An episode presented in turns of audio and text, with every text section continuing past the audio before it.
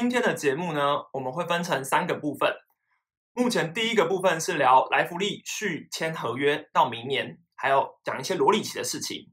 第二个的话呢，是王威成出棒过半这一件事，啊，已经吵得沸沸扬扬了。然后第三件事是要讲同一次投手教练纳瓦洛走秀的事情。莱弗利续签这件事呢，是让我觉得比较意外的，因为目前他是延长合约，那明年如果他来台湾的话，就等于是第四年了。第四年这件事，我觉得是非常值得探讨的，因为之前我们有讨论过萝莉条款嘛。那其实刘志威领队也有在报道中说过，他其实在会议上有讲过萝莉条款这件事，他个人是支持的。他的报道其实有说，哦，他没有反对啊，他没有反对萝莉条款，兄弟愿意直接续签下去。第一个就是因为萝莉条款的关系，第二个兄弟还愿意续签，我觉得是莱弗利跟球团保持的关系真的是太不赖了，就 是太让所有的球迷觉得说，应该说很多兄弟球迷会觉得莱弗利是一个很棒的选手。然后我之前去现场的时候，每次采访莱弗利，我都会觉得他是一个非常逗趣的人，就是他很长，就是会突然走到你旁边，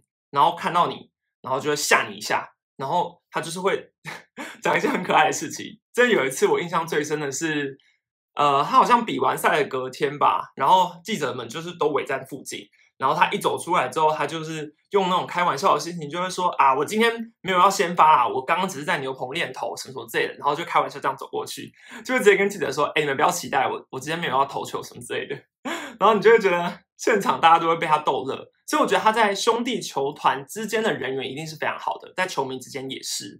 所以我觉得这部分就是兄弟球团会想要跟他续约的其中一个原因。再加上他对台湾已经有一定的熟悉度嘛，那你说兄弟现在已经有一个艾迪顿了，所以莱弗利可能就不用当国际球探了，但他可以续签，然后明年再继续观察，因为反正现在羊头就是四羊头的布局嘛，所以你说先签一个莱弗利并没有什么不好。这是兄弟一个最保险的选择。那剩下的这四个羊头，我们再来看之后去评估谁嘛。但莱弗利这件事情，我个人觉得可以反观一下狮队的罗里奇。好，那其实罗里奇这件事，你说要他续签明年的合约，我觉得啦是不太可能的。嗯，以选手来说，因为其实罗里奇的压制力，我不知道大家今年看不看得出来了。其实罗里奇虽然还有一点球速，可是他对于台湾打者来说，已经有点是。我觉得非常熟悉了，对，然后再加上罗里奇投球的状况跟前几年来比，已经不是属于那种王牌的身手，而且他的年纪真的也有了，我没记错的话，现在应该三十六还是三十七岁了吧？对，然后你说如果今天罗里奇还愿意投，狮队会不会愿意再给他一张选手合约？我觉得这几率都不大了。那狮队会不会有愿意跟他签，像是外籍球探啊，还是一些？海外发展的部门呢？我觉得这部分就真的得看苏泰安领队了。但以狮队过去到现在来说，我还没有看到任何有想要朝着这部分去努力过的。对，那罗里奇目前来说，他的年纪就真的是偏高。那虽然说球团目前的新闻报道都是表达说，哦，会保留罗里奇的续约空间，然后会明年再来谈谈看合约。但你说要转任教练吗？我自己是没有那么乐观啦。对，我觉得狮队应该还会有其他的规划。那我自己觉得啦，萝莉条款这件事，如果萝莉条款过了，罗里奇恐怕也不受用嘛。因为你看他今年三十八岁，那明年是他的第四年，那之后应该四十岁了吧？那就算过了，他留在台湾恐怕也没有太大的用意了。所以你说狮队会不会是拦阻萝莉条款通过的领队之一呢？我自己是不这么觉得，啊因为我觉得我看的苏泰安领队真的是属于比较温和派的。他不是太有什么主观意识，会去反对这种事情的。可能以表面上来说，或是从他对媒体讲话的，不管是内容或者是语气来说，我个人觉得说他领队都是蛮 peace 的一个人。对，那如果你说现在领队会议来说，我自己觉得兄弟的领队刘志威是比较有主见的，然后也很很会该怎么讲，很会很知道媒体要的是什么。对，所以我觉得刘志伟领队既然也已经说他不是反对这个人，那我就觉得那很明显不是他嘛。那剩下富邦自己不太可能去反对嘛。那剩下是不是就剩乐天跟魏全龙领队？那魏全龙领队前一阵子换人了嘛，变成代理领队，所以还剩下谁？我真的不确定了。我不确定是不是跟别的领队有关系，但我只是说评估一下之后觉得。感觉是这样啦。但我要声明一下，我真的不知道是谁，对，所以大家不要觉得说是就是我讲出去的什么什么，我只是自行以一个球迷的角度去推测。当然要婉转一点，不然我怕人家就会说，哎哎哎，史丹利说什么是某某领队啊，就是讲的啊，讲说什么萝莉条款不能过，哎，我没有说，我没有说，我真的不知道，我只是推测。好，第二件事要来的是王威成出棒过半这件事。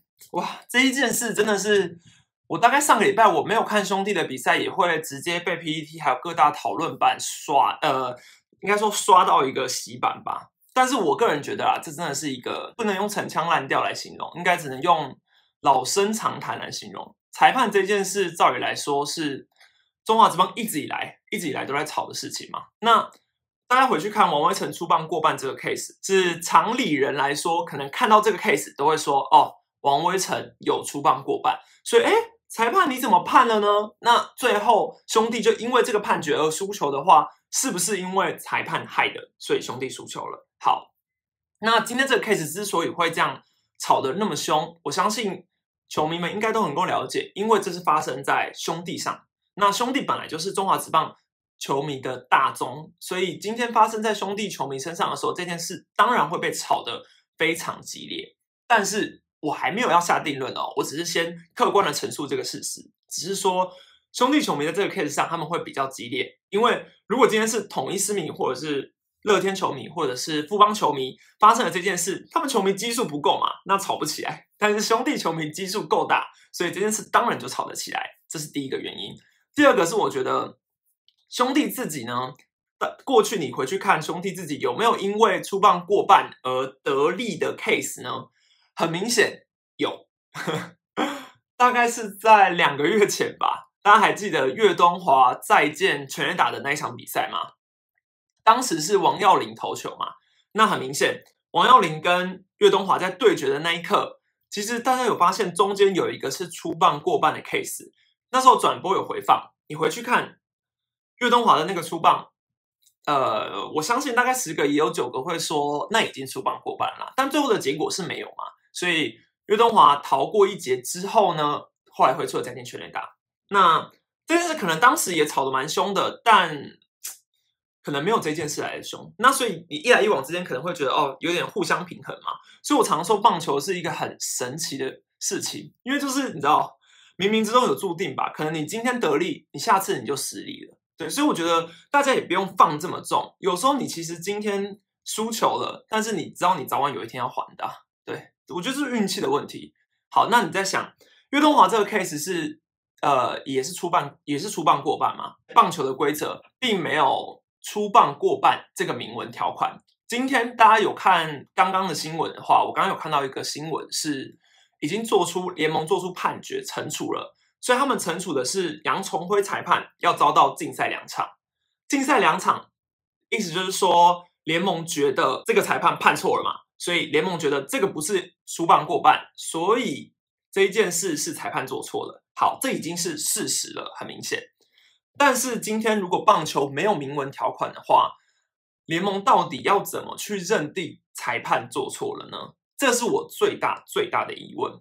我相信大家的疑问肯定也是这个。我今天不是要来讨论说这一件事到底是谁对谁错，因为很明显就是出棒，就是出棒过半。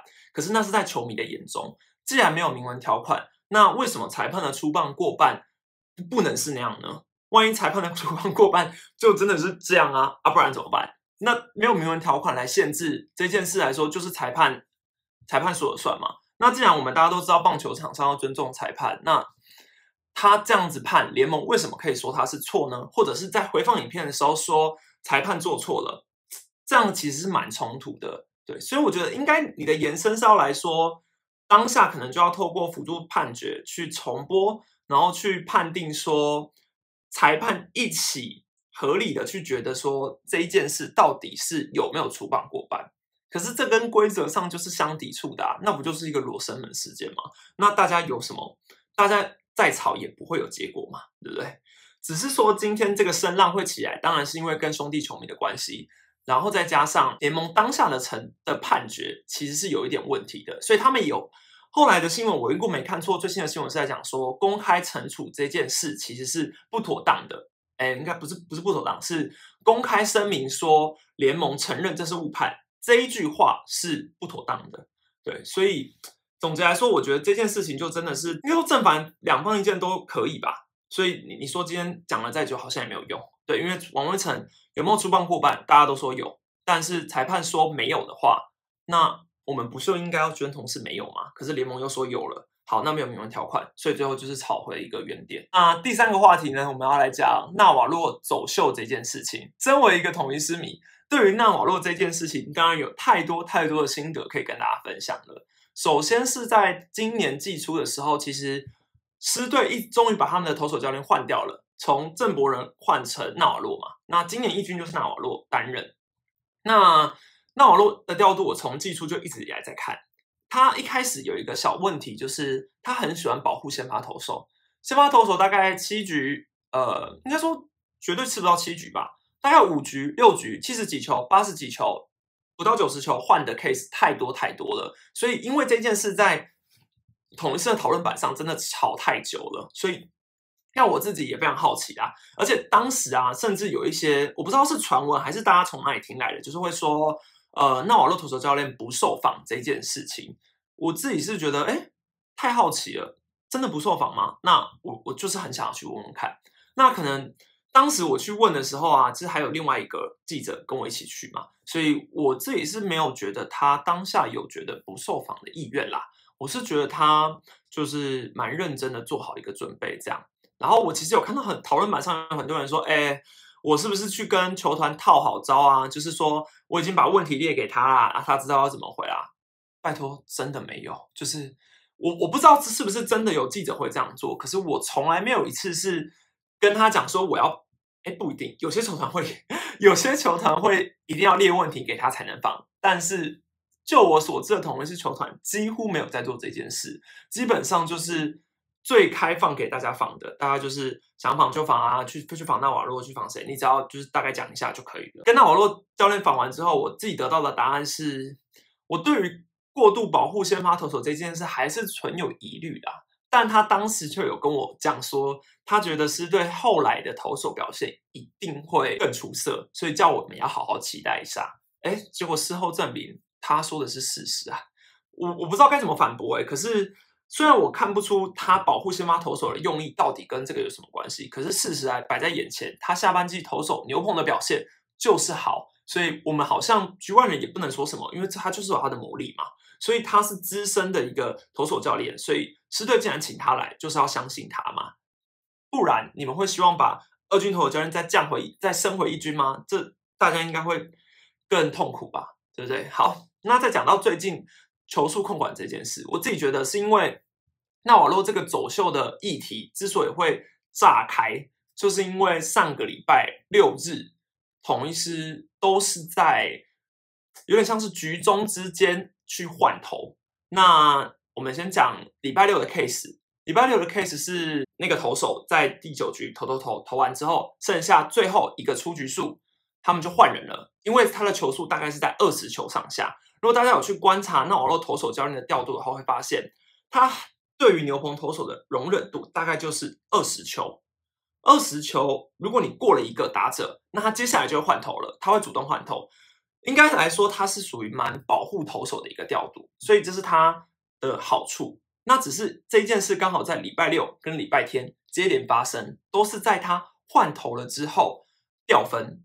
对，一个是换上黄俊彦之后掉分，另外一个则是在最后一个打席，也就是十二局的十二局的上半嘛，对不对？当时还三比三平手的情况下，傅余刚被换下，在抓了两个出局数之后被换下去，然后后续接替他的是林奇伟，就林奇伟上来就接连咚嘣嘣，然后爆了，就被打了三分炮，然后 back to back，水狮队输掉了延长赛。六日接连发生嘛，所以当然让这件事情再被放大。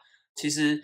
狮队限制投手用球数这件事，是很多球员都赞赏的。因为那瓦洛投手教练带给狮队的一个新观念，就是说，今天他这个投手摆在牛棚热身完了之后，他就要把它换上去了。因为今天这个投手如果在牛棚热了十五球不换上场，那其实相较来说，对他来说也是一种损耗。所以，与其热完了之后不用，还不如热完了之后就上去用一用。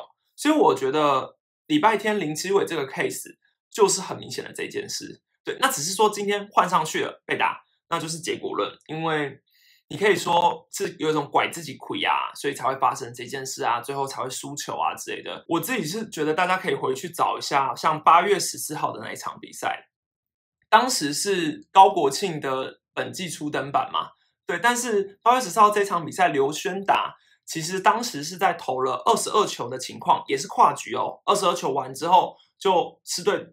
要暂停，然后换上了高国庆把它投完。那如果你一个常理来说，今天如果本来就要用高国庆的，那你干嘛不在最后一局就直接换高国庆上去，还要让刘轩打跨局之后再换下来？就是因为师队的投手教练就是喜欢在球速控管，他喜欢看球速而不是看局数，这跟一般呃土头的教练思维其实不太一样的。对，所以这是一件比较神奇的事。像林敬凯，对林敬凯也是这样，他们就是在。他就是喜欢跨局调度，但是他是看球数不看局数。我个人是没有不喜欢这样的事情，只是在那个当下，嗯，只能说投手教练有他的用意，而且下半季的战绩是支持他这个理论的，所以我认为啦，也没有什么好去，就是去讲什么的。只是走秀这件事啊，从之前的博纳再到现在的纳瓦洛嘛，这个议题实在是被大家放。应该也不是说放大，就是大家都有很认真的在关心这件事情，所以可能每次看到投投手教练上来，就想说啊，又在做无谓的换头调度了。可是如果今天换的好，就是正确的调度，应该说换的好就是正确，那换不好，人家就会说你在偷局数，或是你偷球数，明明他已经累了。本来换投手就是结果论，所以也是没没办法了。然后分享一下我上礼拜去的两场采访哦，呃，上礼拜去了两场采访。有一场是英语联赛嘛，然后一场就是看到邦威被击落的那一场。我我自己是觉得啦，富邦连续三场比赛都都派，应该说富邦已经连三周都是让一个月内就让邦威面对同一队三场，这样到底要怎么不被打爆？我觉得也很难啦。就算他是左投手，就算他可以本来就锁锁掉同一支队，可是你一个月内连续碰到三场。实在是对于一个洋将来说也太残忍了吧！他还有见证那个陈庸基千安百红百道的时刻，我真的觉得蛮感动的。就是我觉得，因为我过去从来没有在现场见证过一个大纪录的诞生。然后那时候陈庸基拿着垒包这样跟垒包拍照的时候，我就觉得，哦，看到一个对于中华职棒来说贡献这么大的一个老将在眼前拿着垒包，对于一个菜鸟记者来说，真的是很感动。我看一下大家的问题，请问富邦李宗贤全勤上场不会出问题吗？成绩好，所以他要继续维持全勤，当然是没有问题的。只是你说全勤会不会影响到一个打者的体能或甚至他的成绩？我自己是觉得，你看林安可跟苏志杰就很明显啦。其实现在当我是八月底九月初嘛，就是属于大家所有所有打者们的一个撞墙期。对，那这个撞墙期很明显的就是。每一个打者都会遇到的，你看像苏志杰就有一点小伤在身嘛。那林安可，我自己是觉得啦，说不定他之前跑垒受伤，呃，应该说接球受伤那一次有影响到他也说不定啊。只是球员通常不会讲啊。我之前通去问教练球员的时候，其实他们都有说过，嗯，正常来说球员不会整天去跟大家交代说，哎，他哪里受伤了，他哪里有小伤，他哪里发生了什么事。而且也不会有每一个记者每天盯着人家问说：“哎，这个人受伤了没？这个人怎么了？这个人怎样？”因为这件事对对球员来说，他不会觉得是一个必须要讲出来的事情。总教练也不一定会希望大家知道嘛。因为其实透过媒体的口中把把某一个球员受伤的事情散播传出去，其实他也是一个对于对手来说比较好分析的事情嘛。对，其实我觉得大家可以用球团的角度、球队的角度去思考。有时候选手没有上场。这就有点像在职场吧。有时候今天这个人没有上场，那他背后到底有什么原因呢？说不定是有我们不知道，或是我们不能知道的原因，才不被派上场嘛。古今中啊，应该说从古至今有这么多 case，都是属于球队就是不派他上场，球迷就是要吵，但是最后就是会印证出球团可能是正确的。所以我自己是觉得，通常球队不让他们上场，可能都会有一些原因吧。可能他就真的受伤，那可能他就是有一些练习上的问题，我们也不会知道。我刚刚有看到有人问蒙威尔的表现，礼拜六那那一场，那一场的话，其实我觉得蒙威尔的表现真的是不差啦。但真的就是因为那天裁判的好球带真的不大，然后他怎么投，就乐天的打者都算是有持续的去锁定好球带的出手。今天他的滑球都能够被选掉，他最强的武器被选掉的话，那是不是蒙维尔这个投手最大的威胁力没有了？那他只能把它投进去嘛？对，那投进去之后，很明显就是被打。对，那他当天的球位，当然我是觉得没有很差，可是乐天就是有确实锁定好他们要击球的球路。我觉得丙总赛后也也有很明显的说，他其实觉得蒙威尔的表现并不差，只是就是有乐天有针对球路去锁定，所以我觉得这是乐天的讨打者们做的比较好的。泰迪的话就真的是也不错啦，以休息三天来说，那个表现真的也很好了，只是刚好也趁这个 case 聊一下罗国龙的状况，因为我觉得罗国龙就是。以他的年纪来说啊，现在真的是很尴尬的。他今年如果不拼，他接下来的空位只会越来越少，因为他的那个足底筋膜炎根本就不太可能是完全治愈的状况。你有你有在看他的手背的话，你应该知道以前罗国荣全盛时期，他是很长可以跑到位之后就把那个球轻松截杀，他的手背当年是非常好的。但是他现在伤愈回来之后，我不觉得这是他最，我不觉得他的伤是真的好了啦。对，所以那这样子的话，他要去卡中外也就很勉强了。再加上他现在打击又有点低迷，对，所以你看那天泰迪的表现，差一点就毁了。王维忠可能被交易吗？嗯，他现在连签都还没有签，我是觉得交易的可能性太低了啦。应该说也没有什么好在这个节骨眼交易的啊。大家如果他不成了，大家就等他不能签约之后再去想其他的策略嘛。因为其实王维忠的状况，我自己是觉得魏全龙。一定会想尽办法把它签下了，因为如果真的签不下，对于中华职棒环境来说是一个很大的伤害耶。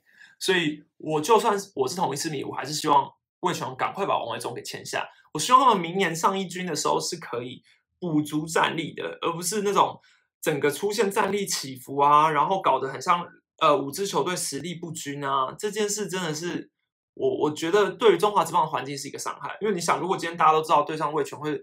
会赢球，那这样有什么意义啊？对，实力平均才是最好的。最后三个问题，老胡怎么办呢？老胡怎么办？老胡上礼拜我也聊到他了，这礼拜又要再聊一次老胡。老胡的状况就是没有状况，对我没有听到关于老胡的任何消息，但是我也不知道他之后会不会有机会解禁。但是我自己的推测啊，我都是秉持着富邦如果打季后赛，胡金龙就有机会回来的状况，就跟。其实你看郭富林的 case 就是这样啊，他拿得出成绩，球迷就会渐渐淡忘了。对，你看他这这个礼拜因为出生球的关系休息嘛，其实我觉得对狮队的战绩很明显反映在周末两战啊。因为吴杰瑞其实跟郭富林比起来，他的打击是不输，可是郭富林的长打是真的很好，再加上吴杰瑞的手背功目前来说功能性太差了，他只能守一垒，那郭富林就是一样一三垒可以守嘛？那这样 相形之下，很明显的去比郭富林现在是最符合师队要的啊，因为师队就是希望让陈荣基轮休，他才能够打出更好的成绩嘛。这我觉得这是蛮明显的。所以你说郭富林今天打出成绩之后，我告诉大家啊，台湾人真的都是健忘的，酒这件事情会跟着郭富林到他的可能职棒生涯的结束，都还是会有人记得。但是如果他能够一直打出成绩，或甚至于之后在国际赛来了一个什么？全雷打一战成名，谁还会记得这件事啊？对不对？直棒场上很多时候都是成绩说实话，之前也讲过了嘛，就是球团已经接受了这件事，那我觉得我们就只能接受，但是不一定要原谅，只是我们就是希望他能够对球团做出更多贡献，或甚至用实际的行动力去给球迷看他的不一样，还有他的改变跟他的诚心吧。杨兆廷最近怎么很火？好。就是其实我其实我真的觉得，我如果如果今天有人要帮我冠名的话，应该会觉得我是唐兆廷黑跟高国庆黑。可是其实实际上我看到这两个球员的时候，我都还是觉得他们是很棒的球员啊。我黑不是因为唐兆廷黑，是因为我觉得他之前真的拿了太多太多的打席数了。唐兆廷的天花板，他就是一个四号外野手，可以做的很好的四号外野手。他防守很好，打击偶有佳作，但是不是那种。每天每一天给他先发的那种选手，那他之前前几年就真的已经拿了很多打席数了，可能你已经知道他的未来实力在哪里。那你又一直喂给他打席数，不去养一些比较有潜力的，像是张伟胜这种，那当然，作为一个希望师队好的人来说，我当然会希望唐兆廷的打席数可以少一点嘛。所以我个人认为，今年的这个情况非常适合唐兆廷啊。你看他已经三十三岁了，那唐兆廷接下来他就是做好四号外野，所以他今年的角色我会觉得是非常成功，也很适合他的。申浩伟上个礼拜不是打得非常火烫吗？可是其实申浩伟在真的打出成绩之前，大家都蛮会酸，大家都会说啊，这个壮这个第一指名根本就打不出成绩。拜托，你根本就没有给他什么打席数啊，然后你再来说他打不出成绩，你可能给他个一季好像一百个打席都不到。那你要怎么去观察出这个打者到底有没有未来性啊？但是唐少廷不一样哎，他跟黄恩赐都是属于那种在士队已经累积了很大量的打席数之后，还是没有到很好的成绩。职业赛场来说，球团评估当然唐少廷的顺位应该要摆后啊。所以你说今年在外野三帅的情况下，唐少廷在四号当然是没有问题，我自己觉得是非常棒的。我以前当球迷的时候，我都会这样看着现场。就是每每次赛后在那边刷评论、刷报道呢，就想说：哎，奇怪，这件事情明明就很值得问，为什么记者没有去问？可是我当了记者之后，我才觉得，哦，很多时候根本就是身不由己，因为我们有太多其他的事情要去访了，或者是你知道，你知道，其实大家我不知道大家知不知道，哎，就是赢球跟输球的时候，通常的报道都只会有赢球报道，因为输球的那一方通常要么就是要。就是一输球嘛，那大家心情可能也不是太好。如果没有什么重大的事情，你就也不会特别想要去烦他们。就想说哦，收工了，那他们心情也不好，那就赶快结束，大家就离开了。对我觉得这是一件很正常的事，记者也不会这么白目，然后还要硬要去问，除非是有真的是重要的事情，像是之前呃狮队赢球的时候，然后张敬德的访问也有出来。对，但是如果你说今天是在允许的情况下，通常都是以胜者采访为主。那胜者采访不外乎就是 MVP 嘛，总教练嘛，然后可能加一个胜利投手嘛。对，那其实访完之后，正常来说，哎，大家大家也都要下班，也真的没有这么累，然后还要在那边问，真的也不是这么，也没有不用这么辛苦。所以我觉得球迷也不要想说啊，为什么每次他们都不去问这个问题？因为其实有时候还要留到明天啊，还有其他的报道去出。对，都还是有一些背后的原因啦。最后我来念一下 Podcast 上面的评分。第一个礼拜其实有收到七则的留言，但第一个是呃，他的名字叫做你长得很抱歉。他说，身为喵迷一定要支持一下的，感谢你辛劳的帮我们问球员问题。他还给了我爱心，结果他只评了两颗星，我不知道是不是他手滑了。不过呢，希望你可以听到这则留言之后，帮我改回五颗星。然后第二个留言是吞冰箱，他说虾体。好，谢谢他下听。第三个留言是 Do Pound，同为喵迷，直接订阅加五星好评。没错，就是要五星好评。虽然我是用喵米来定义啊，但我是希望我可以聊各个球迷的事情嘛。对，所以喵米当然是一定要订阅。第四个留言是我又饿了，他说加油，喜欢更多棒球的评论。好，我会加油。第五个留言是 Henry，所以喵米是虾米，喵米就是同一是米。好，第六个是。A Max Howard，他说赞啦，很专业分析，希望能讲越多讲越长。因为目前来说，就是要考量到 YouTube 的受众，所以我可能不会把就是直播做的非常非常长啊。对，但是就是呃，我会尽量就是在之后看主题的部分啊，然后慢慢的把时间拉长。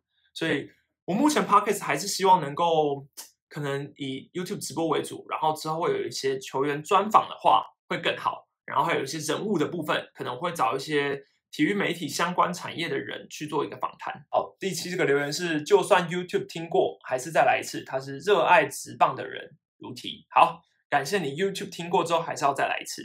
所以我也要同步跟 Podcast 的观众宣传一下：如果你是只看我的 Podcast 没有听直播的话，我的 YouTube 频道是史丹利视角的体育世界，你可以直接搜寻，或者是在 FB 上，还有 IG 上也可以找到我。对那今天的节目就到这边，那大家下次见喽，拜拜。